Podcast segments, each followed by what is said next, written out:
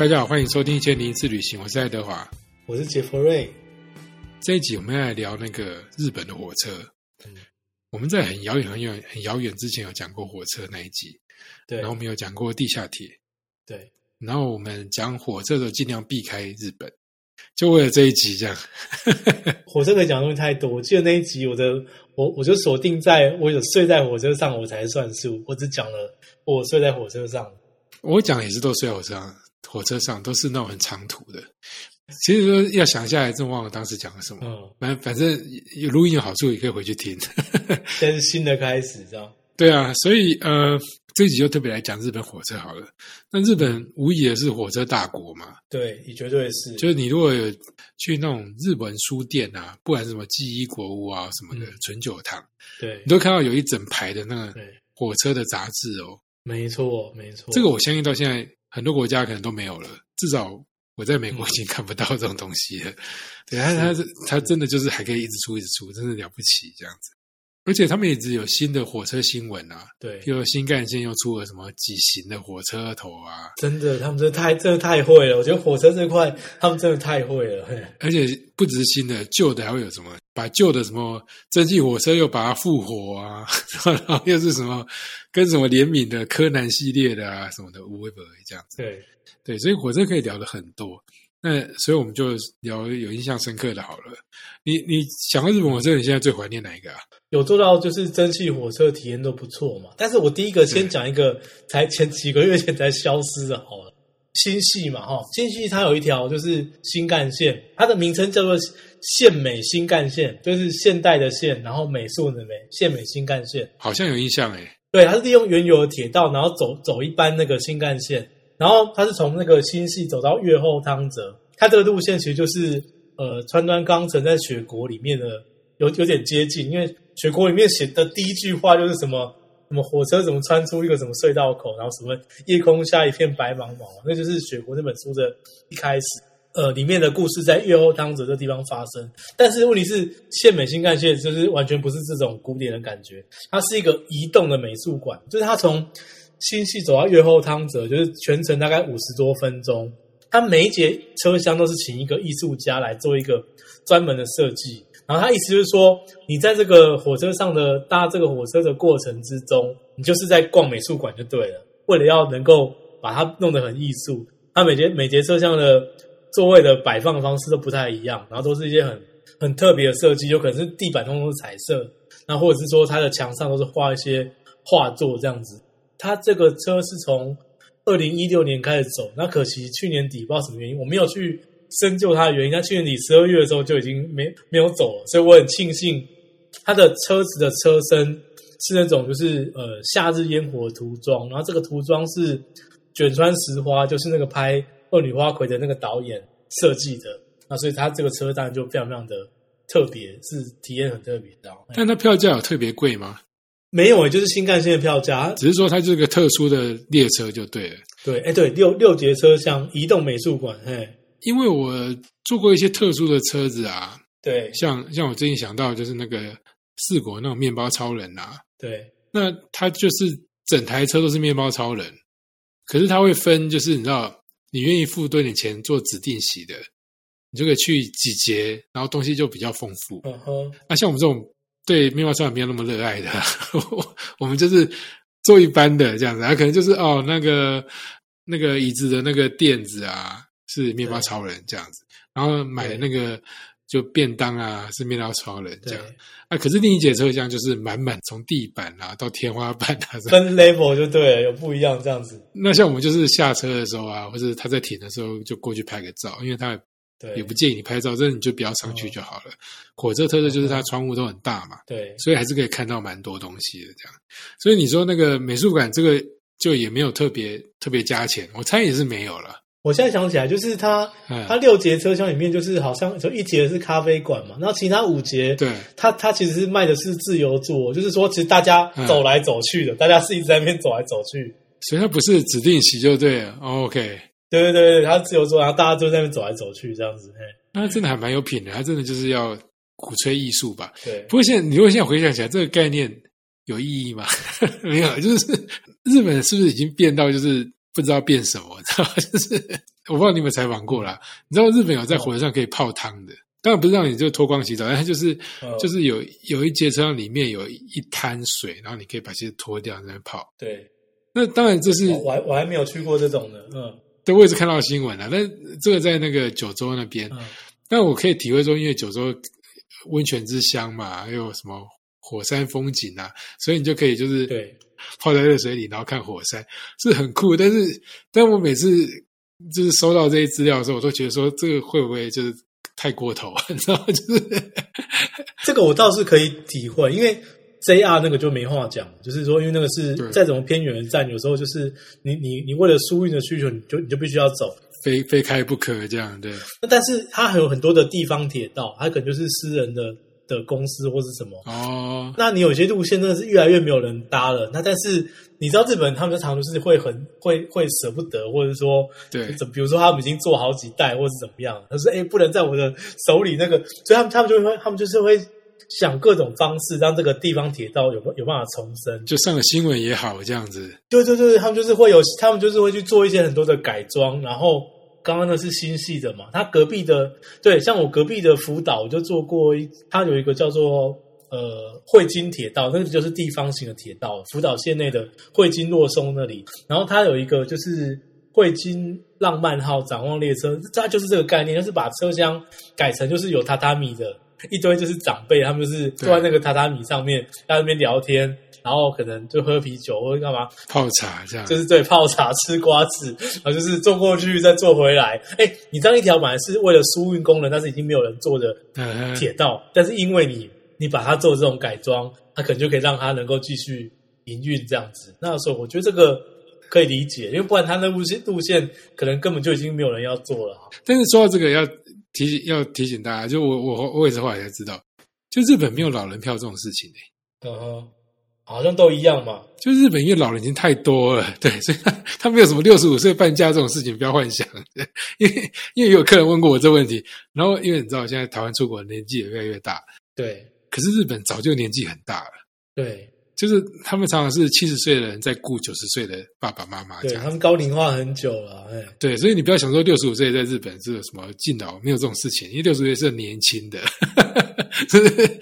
你上面一定还有很多一代这样子。对你知道，因为台湾像高铁有一个很大的那个客群，就是六十岁以上会半价嘛。嗯，台湾很多那种老年人出去玩，就是有交通的那个运费的优势。像我爸以前是这样，是，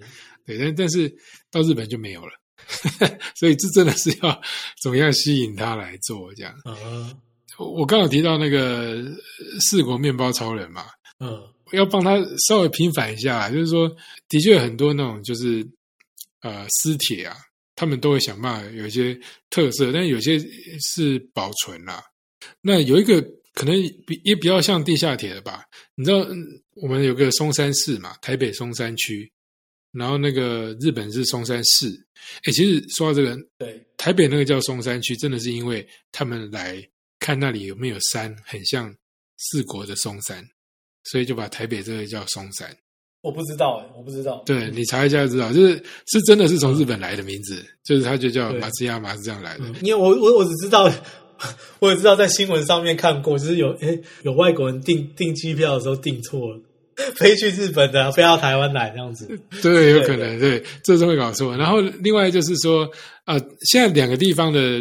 铁路已经有那个地姐，就是姐妹铁路了。对就是你如果去那个松山火车站，里面有一个展厅，对，就展出日本的松山的火车的相关的东西。嗯嗯那松山市比较特别的地方是，它到现在还有路路面的电车，嗯就是说，呃，日本很多地方都已经变地下铁了嘛，他们盖第二铁也是专长，可是松山这地方就是硬要保留那个路面电车，那个是在那个什么，就像旧金山有啊什么的，反正就是很旧很旧的东西。但是但是对呃，我在旧金山也搭过，然后去那个西班牙也搭过，啊，不是西班牙，在捷克也搭过。可日本就维护的非常好，对而且它很神奇的是，它班次还非常的密集，就他们真的还是靠那个在生活这样子。但是你不时还会搭到就是纪念列车，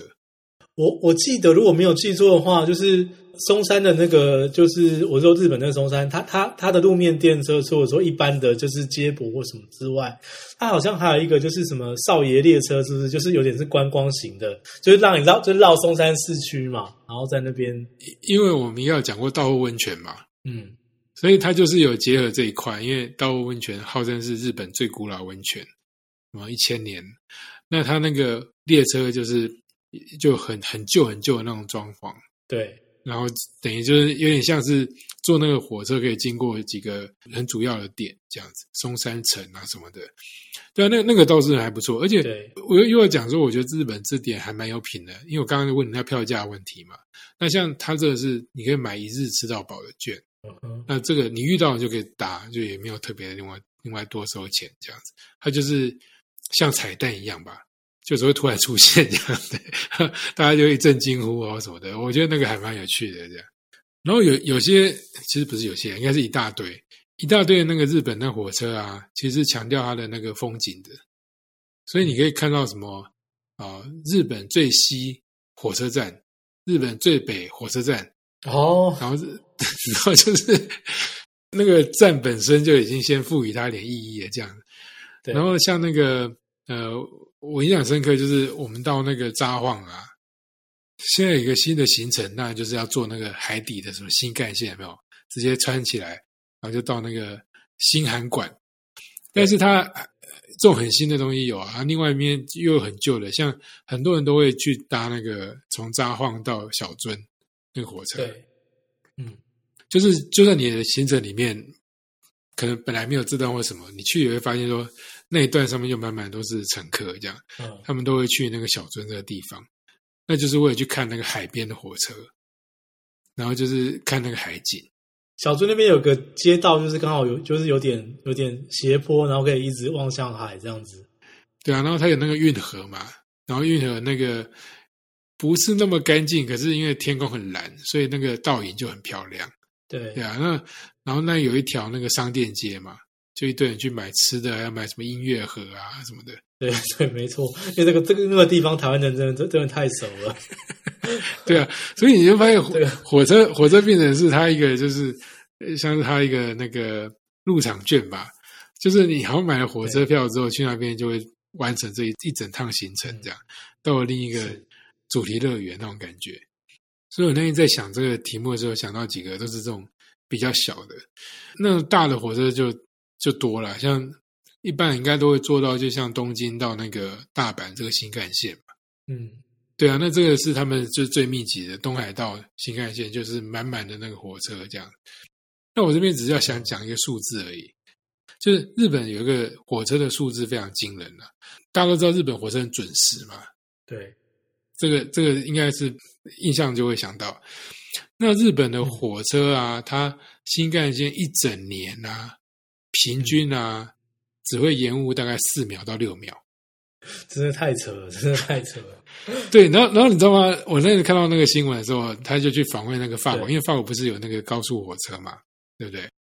法国就说这样算是迟到吗？就是在我们法国定义，这不算迟到，就是我没有办法精准到秒。这样如果不是几分钟的话，这算迟到吗？就是那个反应很好笑。那的确，日本他们是那个火车时间是用秒算的，就譬如说，对，你如果有机会在，因为我特别讲那个新干线，是你当大火车站，因为你可能找到你那一班是下一班，你买指定席的话，那你这班已经来了，你看他车头那个人啊，他在看那个时间的时候，真的是用秒，秒到了之后，他就是门就立刻关起来，然后就出发，呃，是用秒啊，他不是用分哦，对啊。然后我后来听到那数字之后，我才知道说，哇，他们是认真的，就他们真的统计也是用秒来统计。如果是台湾的话，可能就是还会等等你这样子。但它有负面的事情啊，我不知道你知道之前那个福之山火车那个出轨的事情，就是因为那个、那个驾驶他他不能够迟到，所以他就超速，嗯就因为那个是一个比较乡下的路，就就翻车，那个对还死蛮多人哦，就有上百人之类的。嗯嗯，对啊，所以但是大理上火车我觉得都是安全的啊。好，那你要你要想什么日本的火车吗？觉得特别，比如说像蒸汽火车都很特别嘛。然后嗯蒸汽火车，因为日在日本的话，就是说前面有挂那个 S L 的那个，就是就是蒸汽火车嘛。因为你在台湾蒸汽火车其实也有跑，就是比如说彰化就有在跑，然后或是说什么台铁什么旧三线，但是那个是配合一些活动哦，南投有在跑，但是都是配合一些特别的活动，什么火车一些什么节庆或什么干嘛才出来。但日本就有很多路线是那种就是常态性都会走的蒸汽火车，那比如说像像新系那边就是一条嘛，新系那边就是 S L 盘月物语号火车的造型，因为很优雅，所以就是叫贵妇人。就是如果你去查呃蒸蒸汽火车跟贵妇人，你就可以查到，就是它有这样一辆车，然后它是往这个福岛县的汇金若松，然后这个就是每年就是大概四到十一月间都有在走，这个算是一个还蛮容易做到一个蒸汽火车这样子。可是车厢里有什么特别的地方吗？它会有一节车厢，就是说有点像有点像吧台嘛，然后那地方如果说有卖就吃的东西，你有那种就是说直接对着窗户的车位，有点像就是对着窗户的吧台这样子，然后它可以在上面就是盖那个什么乘车纪念章或什么这样子，对，它前面是蒸汽火车头拉着，但它最后面的几节车厢就是那种叫做展望车厢，它已经把它改装成就是。有点像说是落地窗的，就是很，嗯就是你你的你的视野变得非常非常非常非常的开阔，四面八方的这样子看，这样。就是它那个旅程中间已经已经，就它不是一个单纯的交通工具了，就是说它本本身就是个观光，嗯，跟我刚刚讲的那个县美新干线一样，就是你这坐这种车，基本上当是贼为屌，就是一堆人就在那边走来走去嘛，因为一定就是哇很好奇啊，我去每节车厢看看这是怎么样啊，我去我一定，因为他一定会起身去盖这个纪念章嘛，然后就是自然会在车上就是说做很多的这各式各样的活动这样子，然后嗯。呃，静冈它有一条那个大井川铁道，这个就非常非常有名了。台湾甚至有些人就是专门去做这一段的。那它的蒸汽火车也是一年到头，它某些日期几乎都有在走，更坐不住，因为因为大井川铁道哈，它除了说正常的正常的蒸汽火车之外，就是它这几它最近几年，它有它有一个，它跟汤马士小火车合作，它把它的车头。车头改成蒸汽式的汤马士小火车火车头，对，然后 然后这个就是那个那个，你如果是坐到那一班车的话，它会有满坑，还有一大堆的小朋友，那个时候上当然就是车上完全就是一个，它就不是交通工具嘛，是一个像嘉年华一样，一堆的小朋友在那边就在车上，哇，好兴奋哦，这个汤马士。小火车，然后这是什么詹姆斯小火车，然后就是变得非常非常非常热闹这样子，嘿。哎，所以你有去采访过这个哦？哎，我做过这个，我因为我做的那一次刚好就不是不是传统蒸汽火车头，是哦汤马士小火车。然后它它有点像那个彰化的扇形车库，就是说，比如说火车到站之后，它会有一只那个火车头要先转圈嘛，对它把蒸汽火车头换成，因为它只有特某些特定班次是是汤马士小火车，但是要像像彰化那个扇形车库那样，就是火车头先转圈，把那个。呃，蒸汽火车头老车头卸下来，然后装上这个汤马士小火车，它就变身成汤马士号了嘛。一大堆的家长带小朋友，然后通通通通都来坐这个火车，然后就开始，反正哇，就是浩浩荡荡、热热闹闹的出发了，全程尖叫这样。蛮蛮这个还蛮的，还蛮吵的。刚才讲到面包超人，我我有一次也是就看到满坑满谷的那种，就是把那个呃车厢塞满这样子。对啊，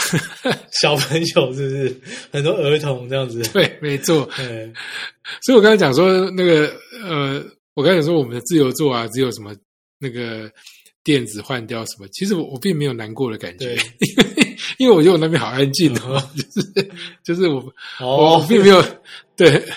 很想要加入那些小朋友这样子，对啊，对，而且是他他在那个就是说他汤马斯小火车到那个就是牵头这一站之后，他牵头这个车站，它附近竟然做了一大堆的汤马斯的主题乐园哦，你小朋友在下车之后就可以进这个主题乐园玩。继续延续这样子，嗯，对他卖给你的那个票就包含了车票跟这个跟这个主题乐园的票了。那所以就是你大你坐出去，然后去主题乐园玩一玩，玩一玩再坐这个火车回来这样子。但是我觉得他这期望很合理耶，因为汤马士版就是火车，对 你知道吗？就是妙蛙超人他不它不是火车啊，所以妙蛙超人那就真的就只是风格，所以你也一样的方法，你可以做什么？哦，你着眼的是这一块这样子。对对，你也可以做史努比啊，你也可以做 Hello Kitty 啊，可他们都不是火车，但汤马斯它真的是火车，对，所以这个我觉得，真的是我的，蛮合理的哦，这我觉得很不错，这个我可以接受。对啊，可以接受这样子。呃，对。你坐这个汤马斯小火车，因为他很多小朋友，而且他他就会很有仪式感，就是包括他出发之前，然后什么蒸汽在那边喷发或干嘛什么的，就是哇，这个好好有仪式感哦，然后不然整整趟过程就显得很特别。这对，因为你说像那个景观列车，这也很合理嘛，因为它火车经过的地方有隧道啊，有峡谷啊，它风景本来就很好，而且又没有车，对。然后有个你又又安全又又安静，那你把它改装成就是整片落地玻璃啊，我觉得这很合理。对，就是就是我我我刚刚有提到那个泡温泉那，就是我常常觉得日本有些气化已经就是过头了这样子，但是也有它特别好玩的地方吧。嗯哼嗯哼，对啊，那我说你你你不会觉得改已经改成这个汤马斯已经已经已经完全跟他蒸汽火车的的那个原意已经可是我觉得这个合理，说真的，就是因为它是火车啦。OK 对啊，那因为这个角色是这个卡通角色是火车这样。对那那我我还有想到一个比较那个特别的火车啊，是那个南海电铁。哎，你应该也坐过吧？因为你去过高野山嘛，对不对？对对对对对对，我坐过，我坐过，嗯，你知道日本啊，我们常常习惯买 JR Pass 啊，因为 JR Pass 真的是日本送给外国人最好的礼物啊，因为就是很自由坐又便宜，因为日本的交通费用很贵。嗯。可是有些地方就是 JR Pass 不好用，像大阪这种私铁很多的啊，你要去高野山啊，你买 JR Pass 就完蛋了，因为根本没办法上去，所以你只好买那个南海电铁。所以我坐了很多次啊。那我记得我上次坐的时候，南海电铁啊，它是你要坐一个地方，好像叫九曲桥还是什么地方，然后再换，因为它是要那个缆车上去，所以缆车也不是真的是吊在半空中的，是它就是对，轨道式的，对嗯。轨道式的，然后因为非常陡嘛，嗯。然后我那一次去的时候，他就嗯，不知道是几周年要干嘛，他在那个过程中他会讲解嘛，就会讲解他的什么建造过程或什么，他甚至还播了一段他们以前的录音呢，嗯，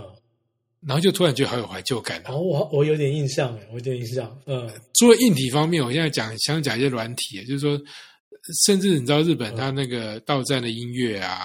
车上的广播啊，嗯。你，如果真的很无聊，现在 YouTube 上都可以点来听，哦是是，就是你可以听到整个三手线的广播，或是你知道，就是就是那个到站音乐的，你就想怀念日本话，那真的有诶、嗯哼我们有一集讲地下铁，我有提到说，那个俄罗斯他们会按照方向不同啊，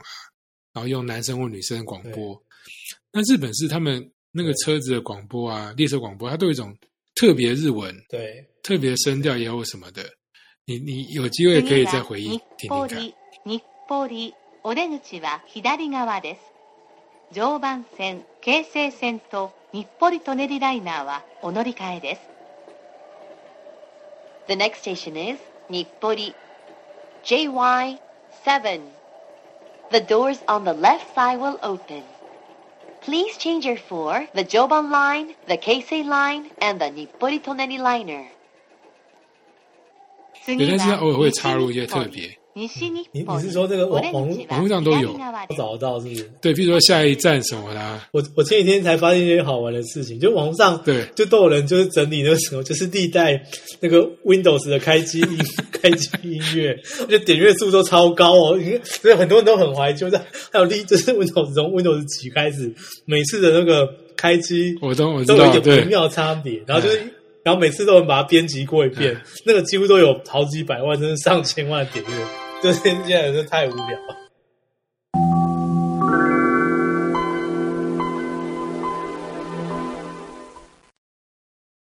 可是我想日本那个也不少哦，真的。比如说什么整个三手线的广播啊，对你也可以听得到。哦，我去找来看。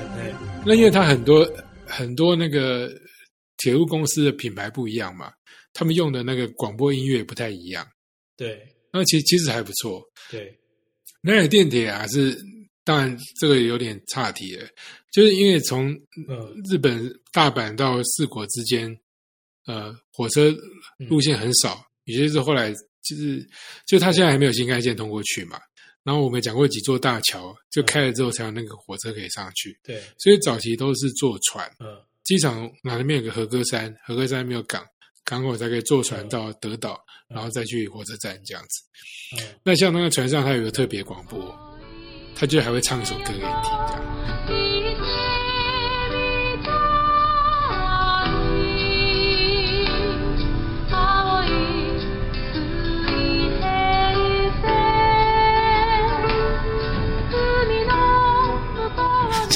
就 是就是，我觉得日本他们在那个软体这方面也是花很多心思。细节一种注重细节，对，就是那个广播本身是很有趣的，只是说它如果有外语的广播，通常发音不是很标准的，就日本是英文。嗯但是现在我后来做新干线，有些有些站它也改成就是可能是请母语是英文人广播了，那我觉得有点可惜。对，嗯我觉得所以你才知道会有那种历代的广播就是累积下来这样子。这点我觉得日本，因为他们到现在还有那种百家争鸣的呃的状况嘛，像好好几家私铁很有名，像南海这个就很有名。对嗯，对啊，因为去高野山就只有他能上去了，所以他就也跟着那地方常常在广广告。那像有看过一个高野山那个影片啊，做的最好还是南海电铁做的，嗯有派空拍机啊，什么就是要要卖那条路线这样，所以就必须要顺便把高野山这个地方就是推展出去。所以我觉得日本火车公司其实做了很多事，当然更多是购物啦，对，就他们有自己的饭店啊、铁路饭店这些。你有住到铁路饭店吗？有啊，就是像哦，铁路饭，就比如说东京那个吗？呃，不是，就是哦，你你讲的铁路饭店是哪一？因为我住过很多是那种，比如说是呃近近铁集团旗下的饭店啊。哦，那也算啊。可是你你还没有住过那个东京火车站那个饭店，对不对？火车站的那个我没有住，东京车站的那个我没有住过。哎，对，因为早期他们那个恒大的站本身就是饭店，然后东京火车站那个我也没住过，因为太贵了。嗯。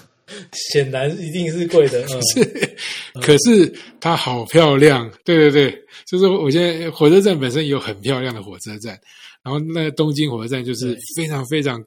古典，就是你知道，可能就是一百多年前那个很优雅融合西方的那种漂亮的那个火车站，有点像嗯。台北总督府这样子吧，就是你知道那种风格，对，可是它又有那种很现代，现代到很令人惊讶的，就是京都火车站。你你应该你现在脑袋还有京都火车站 的的想法吧？有有有京，因为京都因为有京都那个蛮蛮特别的，因为在京都这样一个城市，它有两个就是很不一样的东西，一个是京都车站，一个是京都塔，这个都跟它城市本身的，非常不搭，对不对？对对对对对对，所以我我第一次到京都的时候，我没有心理准备啊，因为你知道火车站常常是你对那个城市嗯第一个看到的东西嘛，第一印象嘛。但京都印京都车站就非常的新对，派，下这样子口就是吓一跳，就是就我第一次到东京，就觉得、哇，这东京火车站就跟我想象中的一样。然后当然新宿就比较现代，那很合理嘛，因为新宿就是新的区嘛。就我第一次到那个京都的时候，我真的吓一跳。我跟我同行的人都震撼了，就想说，哎，哦京都不是应该就是什么都要维持，就是你知道古色古香这样？就那火火车站非常非常现代，它好像是整个改建过的吧？对，是改建过的。那它有它的它有它的那种飞旋，这样是不太一样是样。漂亮的，但是就想说，奇怪，为什么他们哪一根筋不对，会允许这种事情发生？你知道吧？那我印象中，就它有很多楼梯，是就它有非常非常高的楼梯，可以从非常非常高的地方走下来，可能十几层楼都可以这样贯通。嗯它的理念可能是还不错，因为它非常通风嘛。嗯可是就是火车这个这个主题让我脑袋转不太过来，就是他们实在是又现代又、嗯又复古，然后又会很花俏，然后又有时候又很保持传统这样子。对所以我，我觉得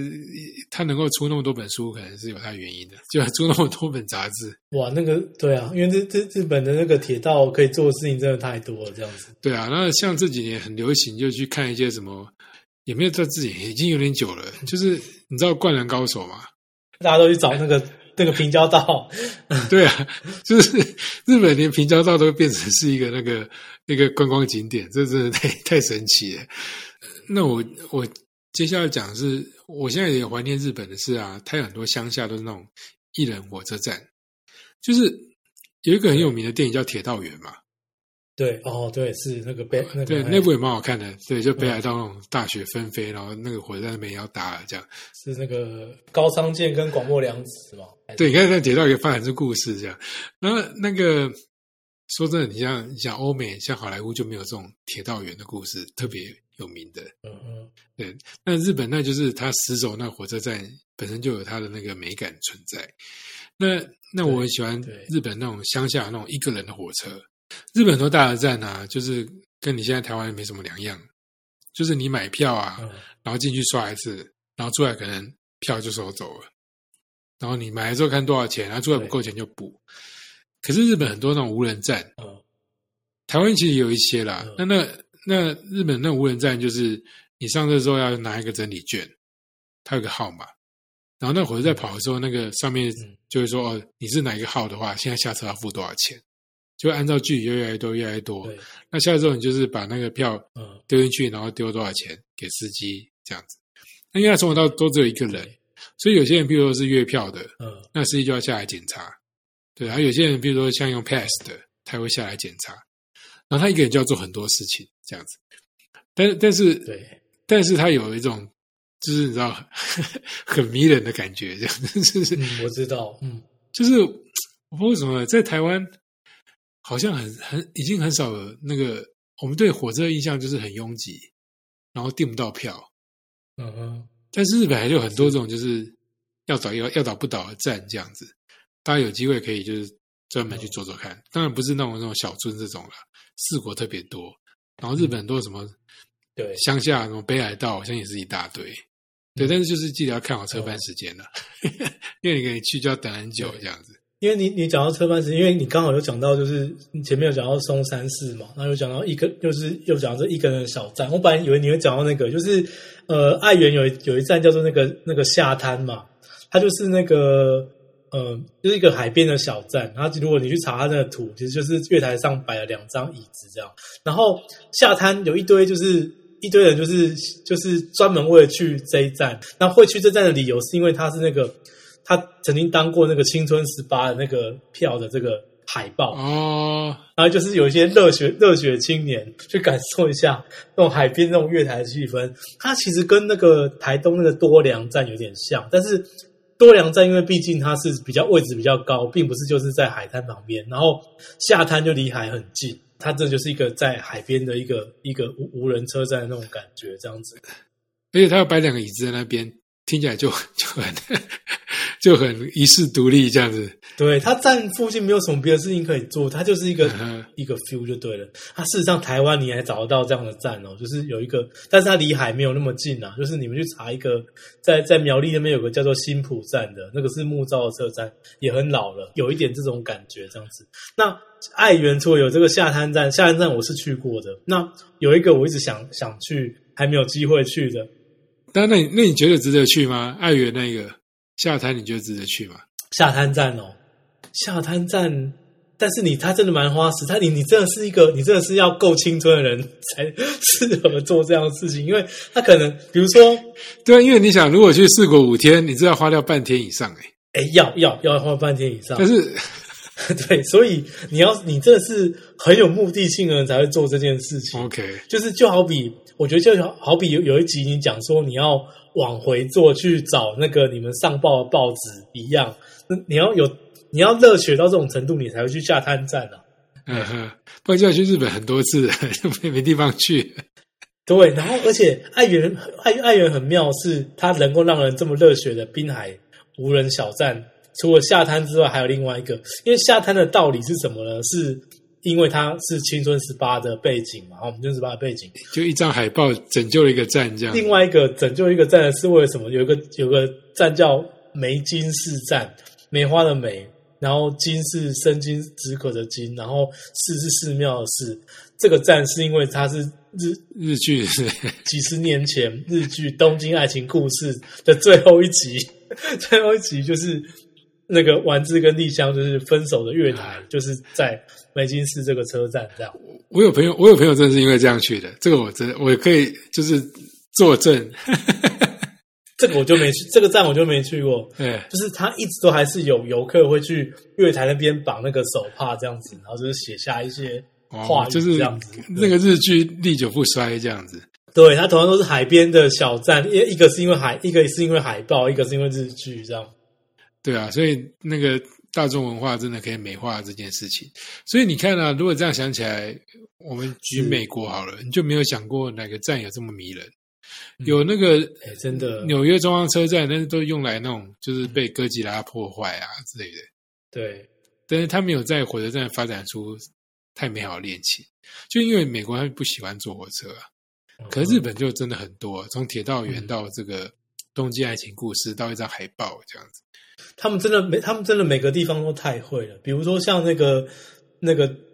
志内那边啊，他就是一定要立一块牌子，什么哦，日本铁道到此为止，还是什么之类的。最最北边的啊，没 没有铁道，他他们任何地方他们都想得出一些东西来。那像你说像一人车站，因为刚刚我讲那个就是。那个静冈的那个大井川铁道嘛，对，它其它其中有一站哈，你去查叫奥奥大井湖上，那个那个站就是在一个很大的湖湖泊上面，它只有火车到得了，它没有任何其他方式到得了，你要坐火车停在那边，然后然后然后下车，一个湖上看到不一样的湖景，这样子对对，与与世隔绝一个车站，但是其实你在台湾，你因为你前阵子才去那个。对你才去太平山嘛？太平山你坐那个蹦蹦车其实也是一样意思，因为蹦蹦车去的那个那个终点站也是火车才到得了嘛。它进去之后就是一个一片森林嘛，那一台是。可是那个好多那个好多人哦，你不会有一世独立的感觉。那